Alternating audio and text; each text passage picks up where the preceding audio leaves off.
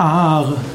Aar mit zwei A geschrieben ist der Name für den Adler. Aar gibt es im indoeuropäischen ER oder OR und bezeichnet eben den Adler. Der Adler, der Aar, gilt als ein ganz besonders majestätischer Vogel. Und so ist der Aare von einer besonderen Bedeutung auch im spirituellen. Aare, also ein besonderer Vogel, ein mystischer Vogel, ein Adler.